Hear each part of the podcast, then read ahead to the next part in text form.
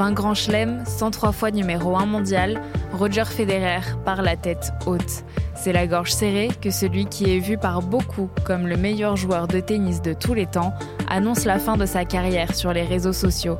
À 41 ans, il va jouer ses derniers matchs ce week-end et laisser un vide dans le monde du tennis professionnel.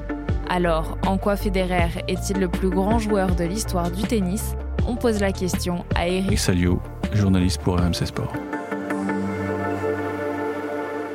Dans l'esprit de beaucoup d'observateurs, c'est le GOAT, comme on dit, c'est le, meilleur joueur de tous les temps, parce qu'il a imposé euh, un style, une patte. C'était un joueur qui était aérien, qui avait euh, une liberté de jouer, qui avait euh, une inspiration tout à fait unique. Rien à voir avec Nadal ou Djokovic. Alors, je prends une comparaison, je dirais que Nadal, c'est une sorte de rouleau compresseur. Djokovic, c'est plus un ordinateur. Federer, c'était la grâce, quoi. C'est presque un danseur étoile. Et, et c'est vrai que parfois, moi, quand j'étais sur les tournois, je me focalisais juste sur son jeu de jambes. Et c'était hallucinant, quoi, la manière dont il bougeait. Euh, c'était léger. D'ailleurs, quand il frappe une balle, euh, on n'entend pas crier, hein, à différent de Nadal. C'était un joueur unique, qui a eu un palmarès unique, qui a presque tout gagné. Mais dans l'esprit des fans, oui, je pense que c'est le numéro un. Et quand il va vraiment baisser le rideau à, à la Lever Cup, qui est un peu son bébé, son épreuve, je pense qu'il y aura, il faudra prendre des Kleenex à l'entrée du stade parce que ça va, ça va beaucoup pleurer. Est-ce que tu peux me raconter un moment marquant de sa carrière? Oh là, il y en a plein. C'est d'une richesse incroyable hein, la, carrière de, Roger Federer. Bon, il était très fort jeune puisqu'il avait gagné Wimbledon Junior, mais euh, ça a mis du temps à, se mettre en place parce que c'était un garçon qui, qui, avait du caractère, qui, avec lui, les raquettes volaient. Donc il, a fallu qu'il canalise tout ça et, paradoxalement, c'est un événement de la vie qui a tout changé. C'est le décès accidentel de son premier coach, qui était un coach australien. Et là, il s'est, je sais pas, il a, il a compris qu'il fallait qu'il soit irréprochable vis-à-vis de ce, cet éducateur. Et à partir de ce moment-là, il a, il a commencé à tout gagner. Et c'est vrai que son toit préféré, c'était Wimbledon. Il se sentait merveilleusement bien sur le gazon londonien, euh, le center court. On, on dira après c'était sa deuxième maison, quoi. Et pourquoi il s'arrête là? Le corps. Le corps lui dit stop, le genou.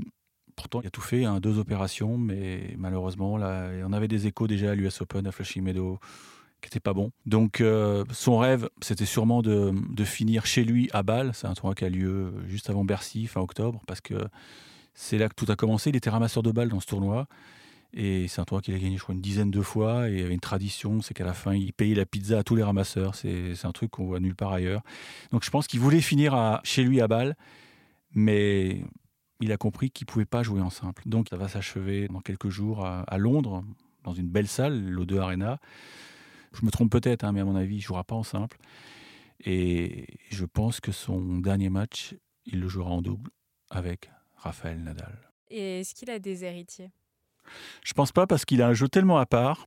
Et puis je pense qu'il ne faut pas souhaiter qu'il ait d'héritiers. Non, je pense qu'il faut que Roger Federer reste Roger Federer. Et les historiens du tennis, euh, peut-être écriront que Roger Federer n'avait pas d'équivalent et, je pense c'est très bien comme ça.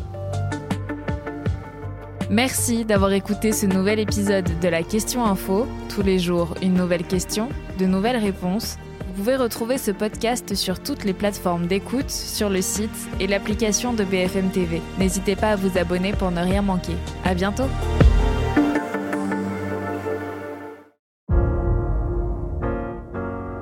Vous avez aimé écouter la question info? Alors découvrez le titre à la une, le nouveau podcast quotidien de BFM TV.